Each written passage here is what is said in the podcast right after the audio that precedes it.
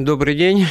Очередная программа «Вопросы истории» у нас сегодня будет посвящена истории Украины, истории Крыма, и, наверное, вот учитывая знания и специализацию нашего гостя, а это старший научный сотрудник Института российской истории Академии наук Андрей Марчуков. Андрей Владиславович, здравствуйте. Здравствуйте. Добрый день. А, а добрый день, говорит Виктория Шейна, которая сидит по правую руку от меня, добрый моя день, коллега. Андрей.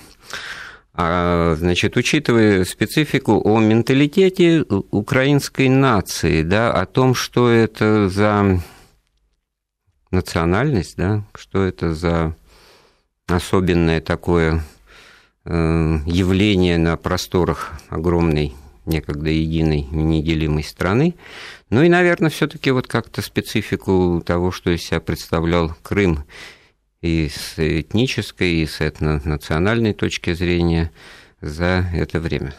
Согласны, да? Ну, давайте попробуем. Давайте попробуем. А тогда вот точка отчета у нас э, где будет лежать? Если Киев – матерь городов русских, как говорил тот же Антон Иванович Деникин, тогда получается, что ну, смешно или не смешно, в отличие от Грушевского, говорить о том, что украинцы – это, так сказать, ну, позднейшее, так сказать, образование этническое.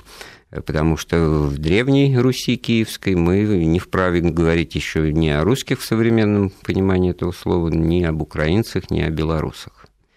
То есть э, вообще вот это вот э, этногенезис по Льву Гумилеву, он, он как вам кажется, так сказать, стоит, стоит его принимать в расчет? Ну, если мы начали с таких имен, как Грушевский, то тут надо заметить, что э, история э, вот того пространства, которое, на котором ныне располагается государство Украина, хотя последние события, в общем, поставили такой большой вопросительный знак насчет того, в каких границах оно существует и как оно существует. Э, так вот, история всей этой земли – это противостояние а конкуренция различных э, национальных идентичностей. И вот э, через призму э, вот этого противостояния идентичностей, самоотождествления живших и живущих на этой территории людей, и можно понимать историю и, скажем так, Украины, и историю, самое главное, историю России во всем ее объеме хронологическом и географическом. А вот вы сказали насчет матери городов русских. Ну да, это калька с греческого, что это метрополия, центр страны.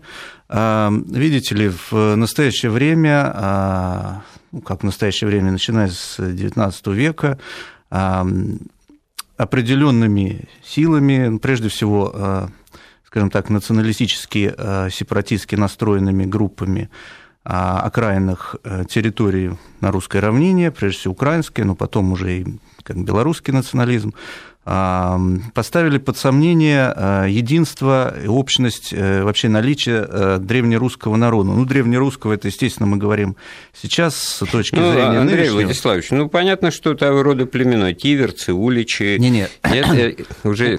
После э, уличи, тиверцы, поляне, древляне, они растворились в едином русском народе или как мы говорим с точки зрения сегодняшнего, в древнерусском народе. Вот вопрос, один из главнейших вообще всего вот украинского, белорусского национализмов, это наличие или а, отрицание вот этой вот а, большой общности этнической, культурной, национальной, политической, религиозной и так далее. А как же вот за 200 лет татаро-монгольского ига в результате вынужденного отчуждения и проживания одних на территории Великого княжества Литовского, потом там Речь Посполитой, а других Э, под Золотой Ордой вот так вот, к сожалению, получились отличия в языке, в культуре, и вот три ветви одного некогда единого дерева, так сказать, вот малороссийское, белороссийское и великороссийское. Значит, э, совершенно верно. Прежде всего надо э, определиться с наличием вот этого древнерусского народа. И исследования XIX века и исследования советского времени, когда э, советский период, советские историки обвиняются в том, что они были э, такие идеологически ориентированы, но это на самом деле э, не но совсем не... верное обвинение. И современные историографии, причем наиболее выдающимися и объективными историками Украины и Белоруссии, подтверждается наличие общего этнического, культурного, национального религиозного вот этой общности.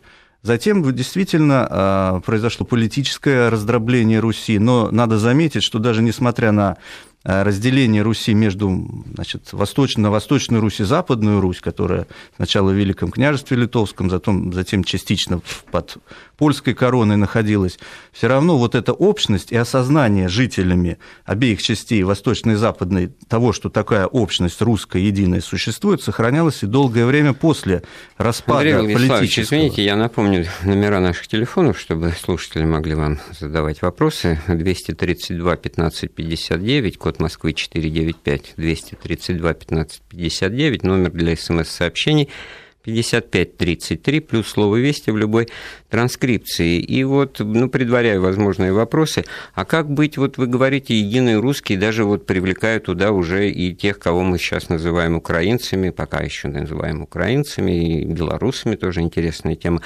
э, кстати говоря, вот с тем, что феодальная раздробленность и наличие там Тверского княжества, Республики Новгород и вот это как это у Тарковского в Андрее Рублеве, так мы же свои русские, кричат, значит, вот э, я тебе покажу русский, сволочь, Владимирская, отвечает вот москвич вместе с татарами, пришедший грабить и убивать. То есть вы утверждаете, что уже на, по состоянию на 14-15 век вот идентичность э, несмотря на наличие множественности государств на территории Северо-Восточной Руси, она была все-таки уже однозначно Не только Северо-Восточной, и Западной Руси, да. которая в mm. Литве и в Польше была. Совершенно верно. Э, несмотря на местные различия, на политическую раздробленность и противопоставление, все равно сознание это жило и в церковной среде, и в светской вот среде. Вы упомянули главный синтезирующий субъект и политической истории, и вообще социальный институт, это русская православная церковь, которая э, действительно сыграла огромную роль и, и в сохранении основ культуры и государственности, потому что э, светские органы власти, они превратились просто в марионеток в руках золотоордынских ханов, ярлык на Великое княжение. Это был, что называется, пропуск к праву сбора дани, когда и к рукам прилипало что-то отсюда, и возвышение Москвы в известной степени, Иван Калита, и борьба эта, значит, она коллаборационизма требовала, каких-то там поездок унизительных в Орду, а вот э, церковью, значит, золотоордынцы до поры до времени, не приняв сами еще никакой из мировых религий, особенно не интересовались, да, и поэтому она вот таким фиалом, собиранием, ну, Сергей Радонежский там символы, да. В этом смысле вот э, как быть э, в более поздние времена применительно к э, роли церкви православной для объединения белорусов и украинцев. Ну, сначала и надо прежде всего сказать, что и в светской политической, э, скажем так, элите на тогдашнее время, которая тоже, естественно, мыслила в православном дискурсе, если говорить научными словами, то есть тоже в этом мировоззрении, в религиозном, христианском жило, а все равно сохранялись идеи о том, что и Западная Русь, и Восточная Русь – это части единой Руси, русского народа, и что э, Западная Русь, захваченная наземными государями, наземными властителями, незаконно. Это все вотчина Рюриковича, единая а, значит, православная Русь. Насчет более поздних времен совершенно верно. А, именно, кстати сказать, во многом а, религиозные вопросы способствовали тому, что идея общерусского единства в западной и восточной частях Руси ожила и утвердилась. Причиной тому ситуация с православной церковью на территории Речи Посполитой, кризисные явления в ней, э, вызванные тем, что э, эти земли русские православные находились под властью европейских э, латинских государей, Э, протестантское движение, которое сильно росло в этих землях, в Польше, укреплялось, и затем католическая Протестантское реакция. вы имеете в виду именно как конфессия? Реформация, реформация ну, очень... а как же вы Польшу, оплот католицизма? Вот. Так оплотом странно. католицизма а, Польша как раз во многом стала на борьбе а, значит, э, с протестантскими явлениями, то есть это был католическое, скажем так, а, ответ католической церкви на реформационные процессы в Европе. Надо заметить, что протестантскими становились и некоторые западнорусские князья, вот э, а это частности... какие, кстати, Андрей Владиславович? Вот первый раз, честно говоря, слышу про протестантские именно князья. Ну, пожалуйста, вот э, могущественнейший, э, значит, князь Острожский, Константин Острожский, угу который сам лично оставался верен православию, держался крепко этой веры, так вот у него дети были частично католики, частично протестанты. Я сейчас на память не упомяну, э, так какое это течение. можно вспомнить Александра, великого князя Литовского, еще до принятия католицизма в Литве, они как бы в личном плане все были православные христиане, да? и в этом смысле это Рубикон, э, когда вся элита великого княжества Литовского, ну, по территории это фактически фактически, ну, Русь. Белоруссии, Русь, да. да, вот, они люди вот этой э, веры, и язык, и культуры, ну, вот старый белорусский мы его называют в истории. Я вот литовской метрикой просто как историк угу. занимался на протяжении там, десятка лет.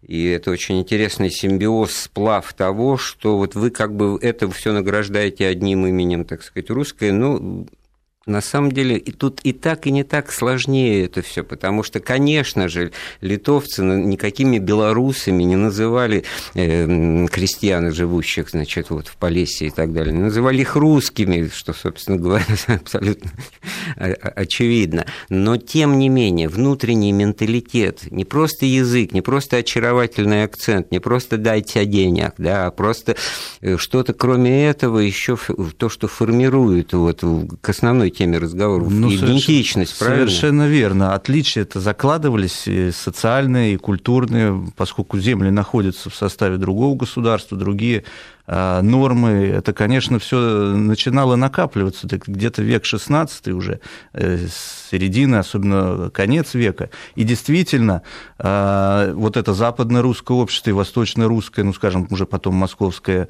э, Русь, э, понимали, что отличия есть. То есть... Колонизация, кстати, вот тогда но и все прошла равно, после сейчас, Брестской да, унии. Но, но все равно э, все понимали, что э, да, мы отличаемся, вот у нас на Западной Руси немножко так, те, которые соседи, они э, отли, отличные, но тоже, в общем, а... русские. Особенно, когда вот вы заговорили о, о Римско-Брестской унии, совершенно верно. Тут встал вопрос уже о этническом э, культурном выживании западно-русского сообщества, и поэтому куда обратились взоры значит, э, полемической литературы и прочее. В прошлое, то есть стали искать свои корни и поняли, что мы были Русью, и куда? И на восток. Поняли, что там единое, э, единственное сохранившееся в мире православное государство, тоже русское, поэтому вот эта идея общерусскости Но ну, начала люди, люди всегда живут все таки э, интересами экономическими, ну, благосостоянием, там, где лучше, где хуже, это и сейчас заметно, так сказать, присутствует в разговорах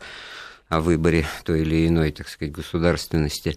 А в этом смысле социальные аспекты вы учитываете, какую роль вы им отводите применительно вот к тому же 16-17 веку? Ведь что получается, что на круг те же белорусы, ну, получается, что мы тоже их...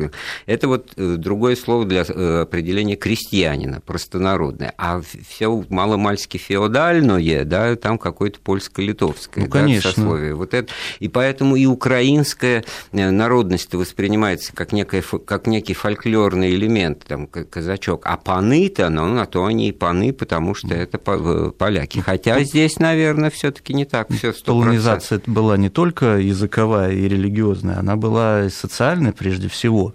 Э, желание интегрироваться вот в польское общество, прежде всего знатных сословий, потом казачество активнейшим образом э, этим пыталось заняться, то есть интегрироваться туда. Из-за этого все э, казачьи бунты в основном были.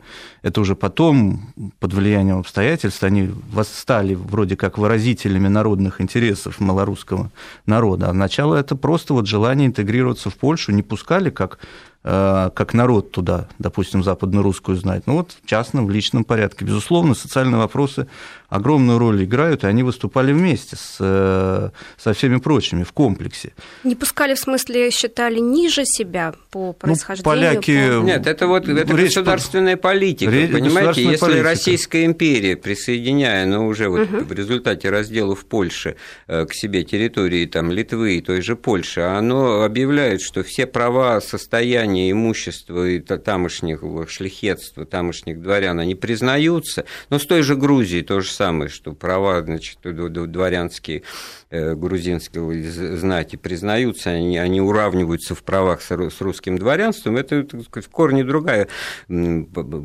корне другой подход к решению этой социальной проблемы. Вы ничего не теряете, вы как были господами, так и остаетесь, так сказать. Те, кто был народом, он так народом и остается. Отсюда, кстати говоря, вот это появление грузинских князей, потому что у них, так сказать, девальвация этого дворянского титула имела место, то есть это был синоним дворянин, синоним князь, и поэтому тут возникло в XIX веке уже, так сказать, довольно ироничное отношение, уточнение. Ты князь, князь какой грузинский, а понятно. Ну, как присоединения Крыма. Там же тоже Екатерина им жаловала дворянство, Мурзам и Бея. На следующий год после присоединения Крыма, 1784 год, их э, крымско, значит, крымско-татарскую знать уравняли в правах угу. с э, русским дворянством. Ну вот, а в Речи Посполитой э, было считалось, что это государство двух наций, ну, нации как знатное сословие, прежде всего, поляков и литовцев. То есть русских, западно-русских не считали. Да, да. Поэтому, собственно, все проблемы возникали, и именно из-за этого, вот из-за такой глупой, неумной ну, польской да, политики Речь Посполитая и рухнула. Вот, кстати, то, что вы говорили, не упоминая имя Богдана Хмельницкого, а это вот как раз э,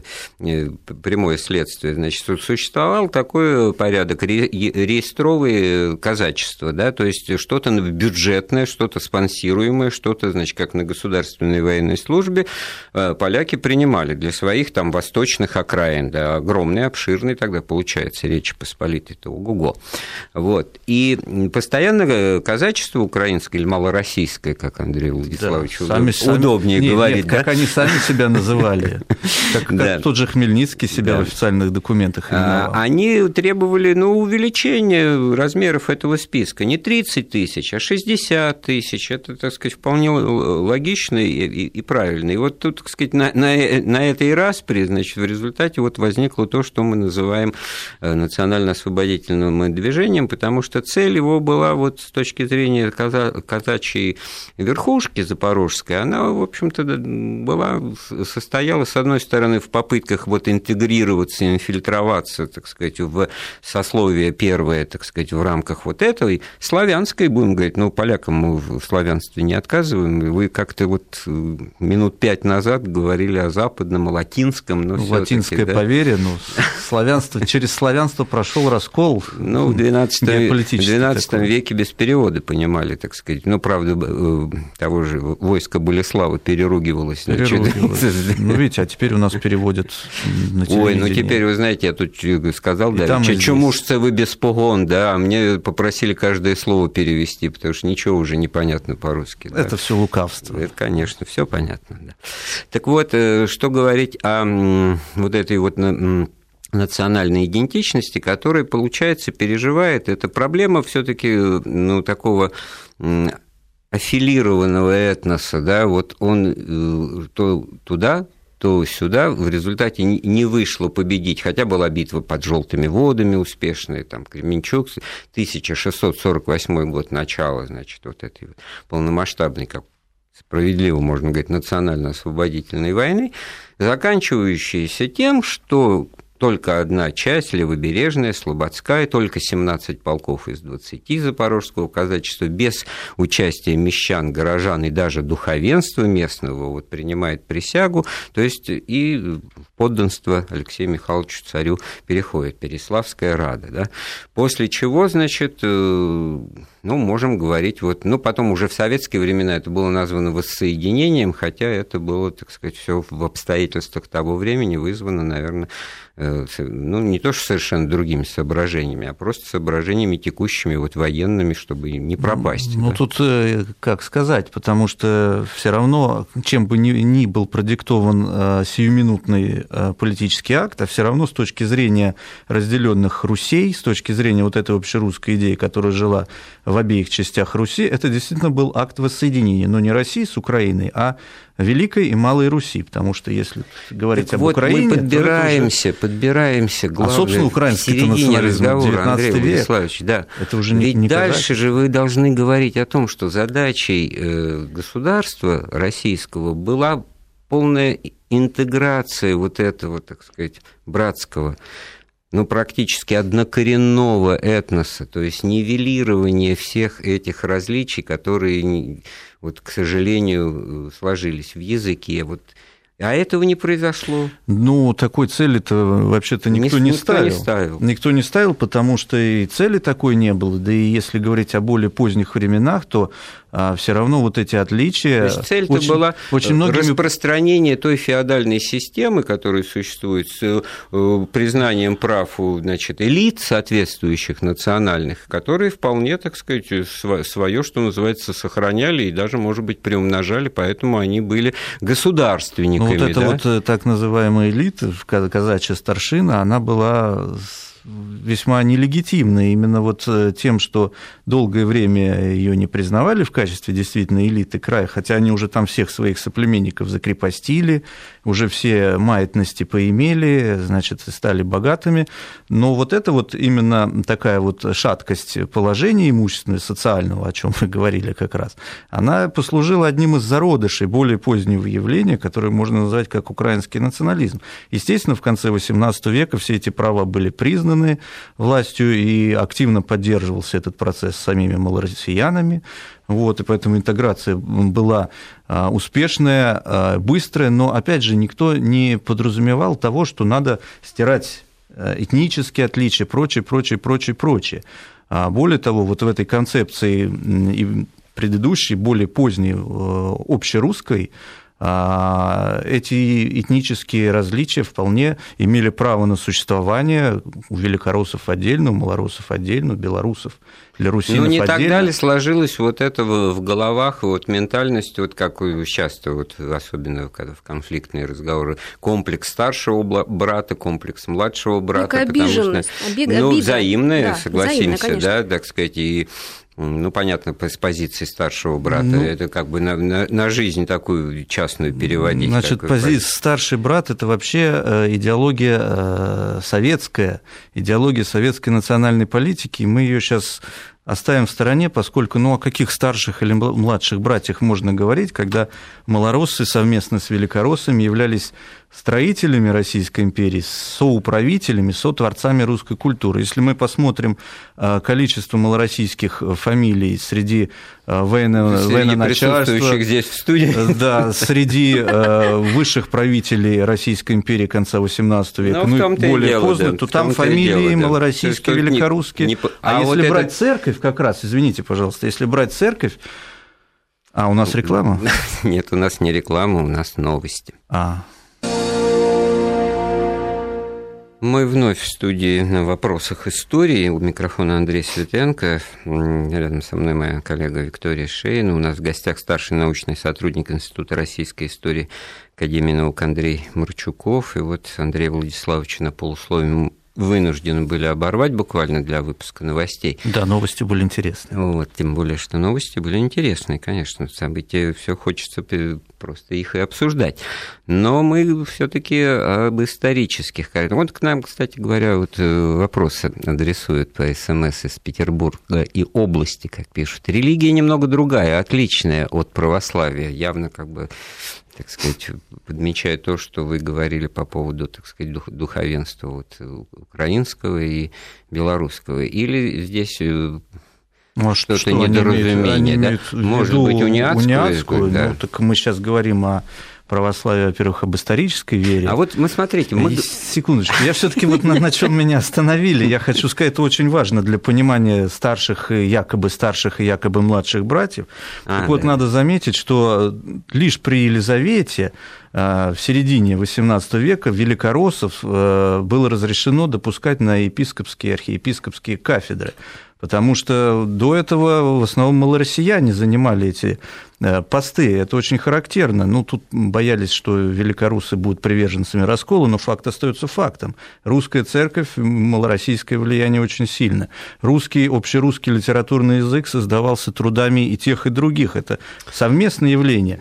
И кто себя считал обиженным э, и униженным, так это деятели украинского националистического движения, явления 19-20 веков, которые э, хотели выступать от имени всего народа и себя считали его Ну, такая узконациональная идентичность. Я вот, э, Совершенно верно. Чтобы про Разумовских-то вот вставить на Елизавету-то, вот Разумовские, Разумовские. товарищи, какие прекрасные певчие-то красавцы, ну, так, украинцы, хохлы. Супруг один, хохлы, супруг, да?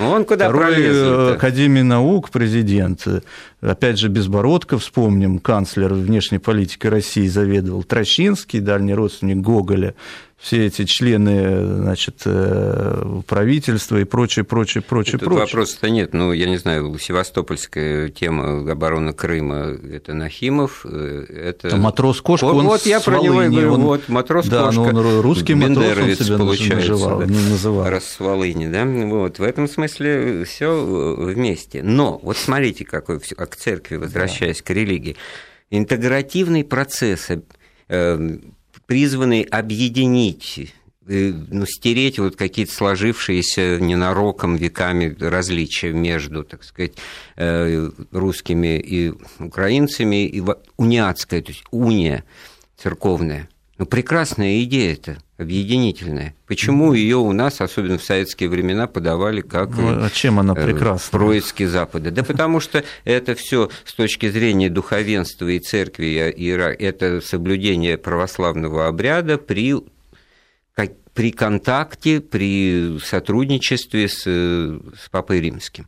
Ну, ну вот вообще на повестке дня, ну как-то вот напрашивается вопрос объединения э, христианства-то, а то у нас уже дети спрашивают, католики это христиане, это для них ну, это страшнее и дальше, чем да. мусульмане, я там, иудеи и так сказать, далее. Да, да. Такое часто бывает. Боже, вы католичка? Да. Боже. Куда я попал, боже мой? А, это шутка была. Значит, Хорошо, э, что у вас еще срабатывает это. Значит, э, что я хочу сказать? Ну, во-первых, э, именно так, вот как вы сейчас привели точку зрения, пытались рассуждать западно-русские иерархи, которые хотели путем унии с Римом, а, значит, возродить православную церковь. Естественно, тут было полнейшее изначальное непонимание, поскольку Рим ни, ни на какое соглашение не хотел идти, он просто хотел поглотить, подчинить себе э, эти земли, эти кафедры и прочее, прочее. Понимаете, объединение церквей, оно эм, фактически невозможно, э, потому что там э, целый ряд богословских, не только литургических, главным образом богословских сюжетов, а, расхождение, расхождение, да, западной ветви от, значит, семи соборов, от православной церкви, и они непреодолимы.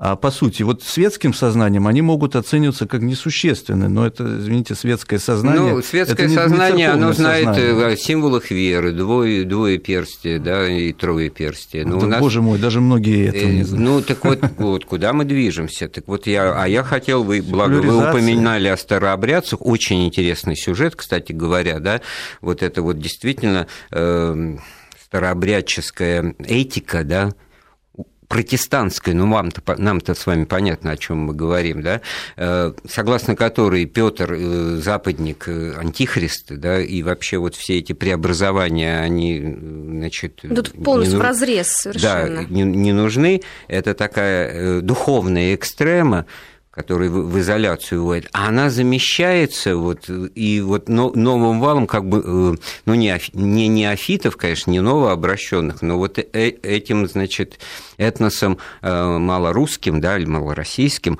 который, ну, православный вот в, в принимаемом властью внимании. Да вот э, в том-то и дело, что как раз при э, возникновении каких-то региональных отличий в э, православии в малороссийском и великорусском, наоборот, власти церковные и светские, власти России были склонны подавлять именно великорусские церковные традиции в значит, для, ради того, чтобы вот ну, была да. вот эта а общность. А, а здесь интересная ниточка тянется вообще вот к классовому, к социальному, к векторообразующему, антизапад... антизападничеству. У нас в этом смысле тоже наслоения, знаете, какие-то. С одной стороны, да, Петр Великий империю создал, Россию поднял на дыбы, это наше знамя, слава, Андреевский флаг, все, так сказать, символы так сказать, могущества армии и флота. А с другой стороны, с точки зрения вот того, о чем мы говорим по, по части религии, церкви, патриаршество упраздняет э, закон о тайной исповеди, значит, э, раз, раздавливает и требует у священников значит, докладывать, когда там кто-то что-то в нем в чем-то признался, особенно в политических там, замыслах и так, других грехах, и порождает вот эту вот экстрему старообрядчество, которое вот все-таки купируется, получается, на просторах вот этой вот вольной веси. Я все к Гоголю, на самом деле, хочу как бы подобраться да, к, к вечерам хочу, на хуторе а близ Диканьки, понимаете, вот к этому черту, который Луну украл, вот к этим колядкам. Это же все наша одна общая культура. И тогда вопрос, Гоголь русский писатель или украинский? Гоголь писатель общерусский. А, это важно подчеркнуть. Э, во-первых, Гоголь сам себя считал а, малоросом и э, русским человеком. Малоросом в этническом отношении по происхождению, а русским человеком, потому что он русский писатель, и э, в русскости он видел будущее для своей малороссийской общности. Это же, э, если обратиться к его письмам, и не только к творчеству, а к его письмам, это очень четко прослеживается. Причем Гоголь именно путем размышления над судьбами России, над судьбами Малороссии пришел к этому выводу о том, что Малороссы и великороссы – это две души, родственные души, которые в силу истории были разделены. Как каждый... начинаются мертвые души? На въезде в город Н сидели... воспиталось, э, значит, те качества, которые должны слиться воедино, чтобы составить нечто а совершеннейшее. Андрей, у него получаются вещи, которые сейчас вот как бы не каждый взгляд и не каждый глаз заметит, благо книг никто уже не читает.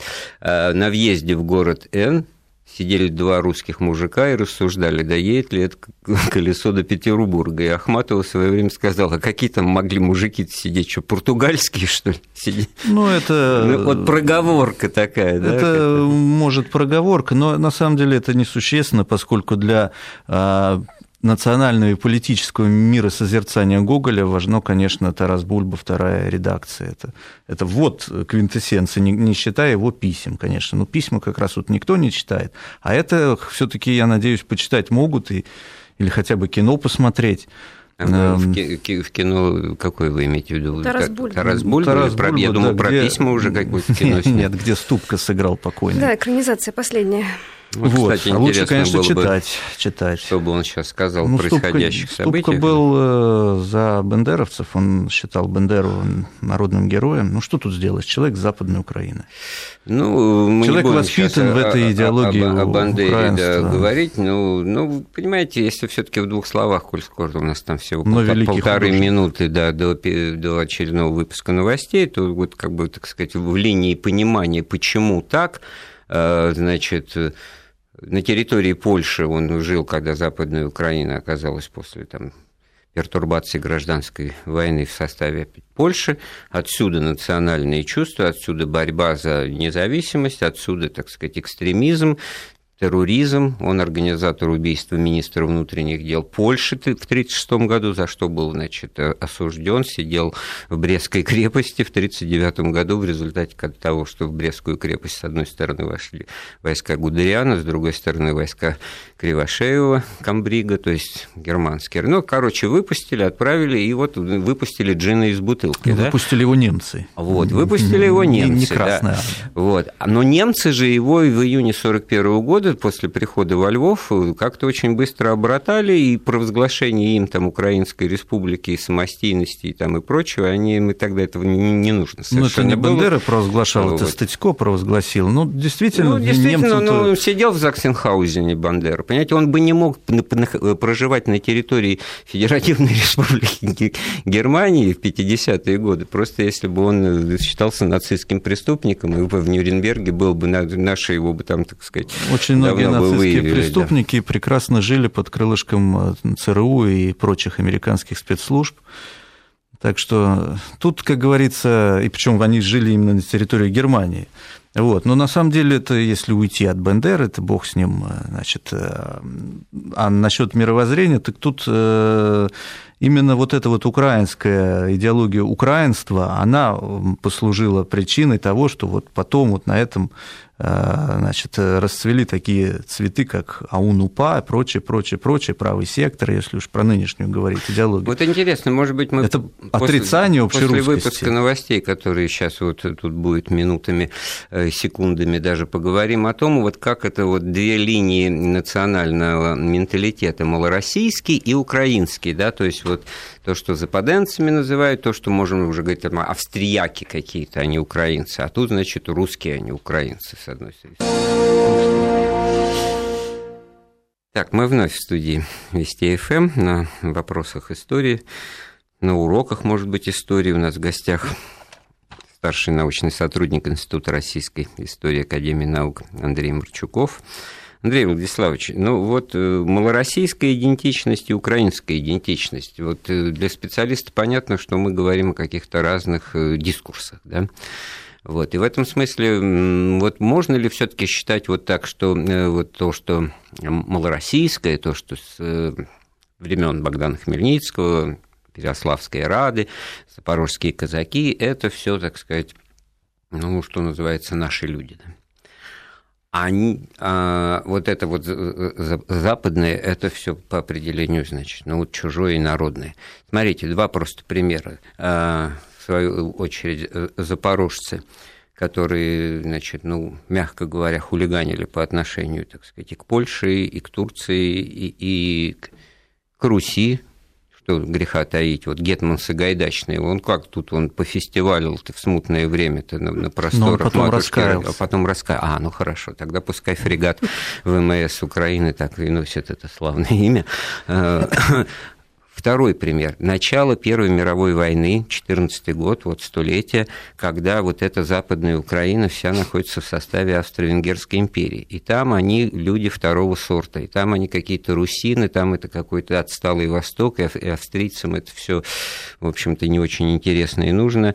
И получается, что очень много москвофилов там обнаруживается. Когда начинается война, то э, австрийцы вынуждены устраивать там эти лагеря для перемещенных лиц, интернировать политически активную, опасную, так сказать, вот верхушку интеллектуальную и духовенство того же, вот униатского, который мы почему-то, да. да, вот 7 тысяч человек сидят, значит, вот под запором, а, и когда приходят русские войска во Львов, а они приходили туда, и царь-батюшка приезжал с наследником в начале 15 -го года и думали, что это вот навсегда и пойдем дальше, да, то встал вопрос о том, вот как вот принимать, значит, этих униатов в патронаж Синода, и был издан циркуляр, что да, теперь, значит, это все будет в ведомстве Святейшего Синода была, конечно, у самых трезвых голов мысль о том, что оно как качнется в обратную сторону, им же не сдобровать с приходом австрийцев. То есть мысль такая, что вот на столетнюю давность ни о каком, естественно, Бандере, так сказать, ни о какой вот такой вот нашей понимаемости этого западного украинства речи нет, а есть, наоборот, довольно серьезная и, не, и обоснованная расчет на то, что это тоже будет вот возвращение в лоно великой э, ветви русской большой буквы. Значит, э, надо прежде всего сказать, что э, развитие идентичности именно в национальном, национальных идентичностей, это э, уже XIX век, и обе, и малороссийская, как региональная часть общерусской, и украинская развиваются на одних и тех же территориях, то есть на территории Малороссии, которая была в составе Российской империи, и на территории того, что ныне называется Западной Украиной, то есть Галиция, Буковина, Карпатская Русь.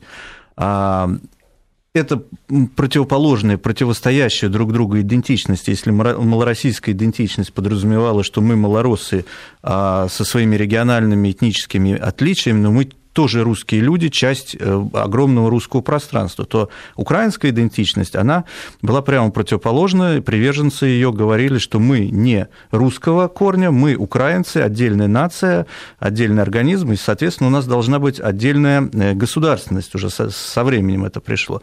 Вот вы совершенно правильно сказали, что аналогичные процессы имели место и на территориях русинских в Австро-Венгрии, и правильно, в этом году э, печальная дата, 100 лет геноцида галицко-русского народа, тут уж надо говорить не лагеря для перемещенных лиц, а просто концлагеря, Терезин и Талергов, а, действительно... А, Имея в виду австрийскую да, империю. Да, да, но... Э, ну, она же а, подается как какая-то через не, не, не. солдата Швейка, как какая-то да, вообще вот, лагеря были австро-венгерские, а э, вот этот вот террор против галицких русофилов велся во многом руками и по доносам их же соплеменников, но людей с украинской идентичностью. То есть Галицкое русское движение а, зародилось в середине XIX века на этих землях. Панславянское. А, и ну, никакого участия прямого подстрекательства со стороны Петербурга не было. Это было местное, народное, крестьянское движение. И из униатских священников большинство, э,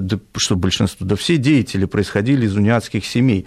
Но вот эти люди тоже считали себя частью общего, э, общерусского массива, ставили на народные деньги памятники Пушкину, которые теперь, значит, на Западной Украине свергают. А, и была очень э, развитая сеть э, культурных, спортивных и прочих-прочих обществ. Но э, тут вот, да, вот это вот украинские очень интересно вот про это говорить, украинские националисты вот... и австрийские власти да. выступили союзниками в данном случае, поскольку видели. А то вот тут он пишет, Львов никто не держит, историческая справедливость пускай там торжествует. Ну вот получается, ну, что, что вот, не вот. Понимаете. А Иван Федоров вот тоже дата-то, да, да, апостол, он из Львова Астромир, уехал во Львов, да. потом уехал во Львов и оттуда приезжал, и мы его справедливо считаем, считаем первым русским первым первопечатником, вот это духовное, культурное э, ядро сказать, русской земли и в этом смысле было. говорить, что... А, кстати, вот напоследок, возвращаясь, может быть, в начало-начало, вот с чего мы разговор начинали, там, с древнерусской древней, там, с Киевской э, Руси, ведь последний фиал вот этой государственности на фоне вот э, ордынского нашествия, хотя там Орды еще не было, ну, татаро-монголы, ну, Чингизиды, да, разрешите уж так говорить.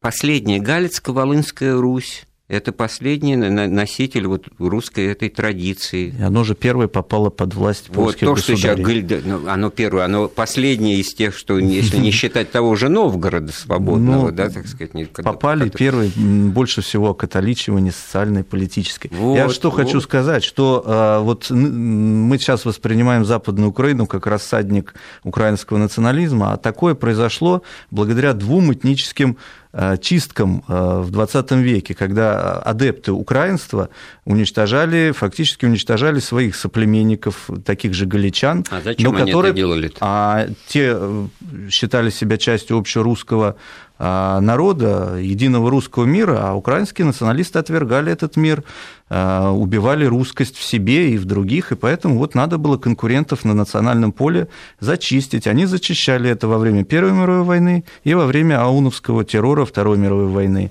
Ну, там еще и поляки, и евреи, и прочее, прочее, прочее. Они их тоже устраивали массовые чистки. И в результате э, вот именно украинство стало э, единой э, господствующей национальной идентичностью в этих регионах, то есть вот единственное магистральное направление, поэтому теперь вот можно говорить о, в этих землях как об оплоте украинского национализма.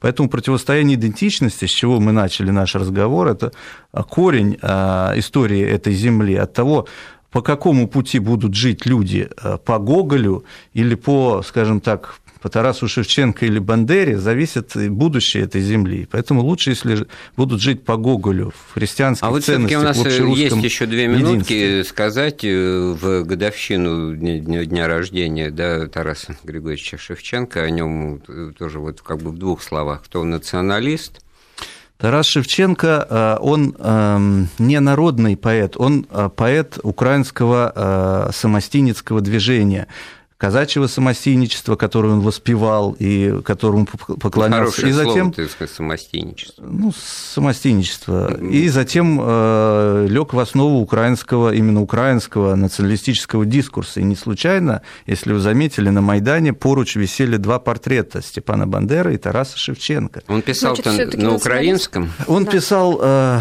на своем э, не очень Нет, грамотном языке. Частично он писал на э, малороссийском английском э, языке, а частично писал на русском языке, поскольку он лично сам хотел войти в пантеон русских писателей, и не случайно так называемый дневник, ну, дневник, поскольку это не дневниковая запись, а литературное произведение, которое он рассчитывал на потомков и современников, он писал по-русски.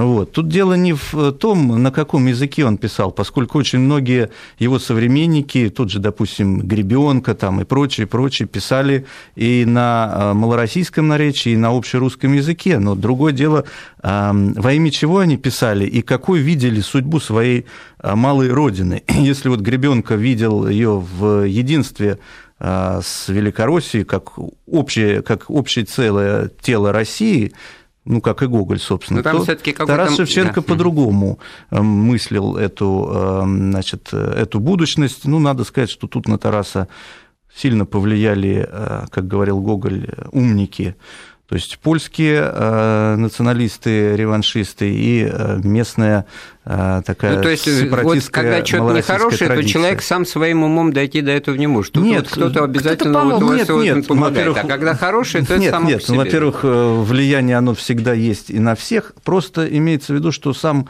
ну, современники про него писали, что Тарас Григорьевич, ну, не очень чтение жаловал.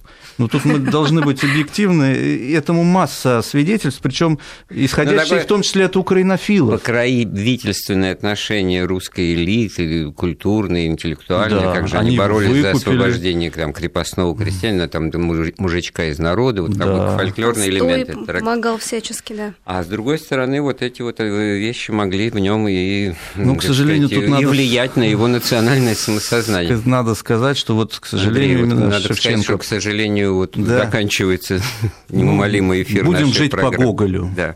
Хорошая концовка концовка. Спасибо большое. Программу «Вопросы истории» сегодня подготовил и провел Андрей Светенко. Слушайте Вести ФМ.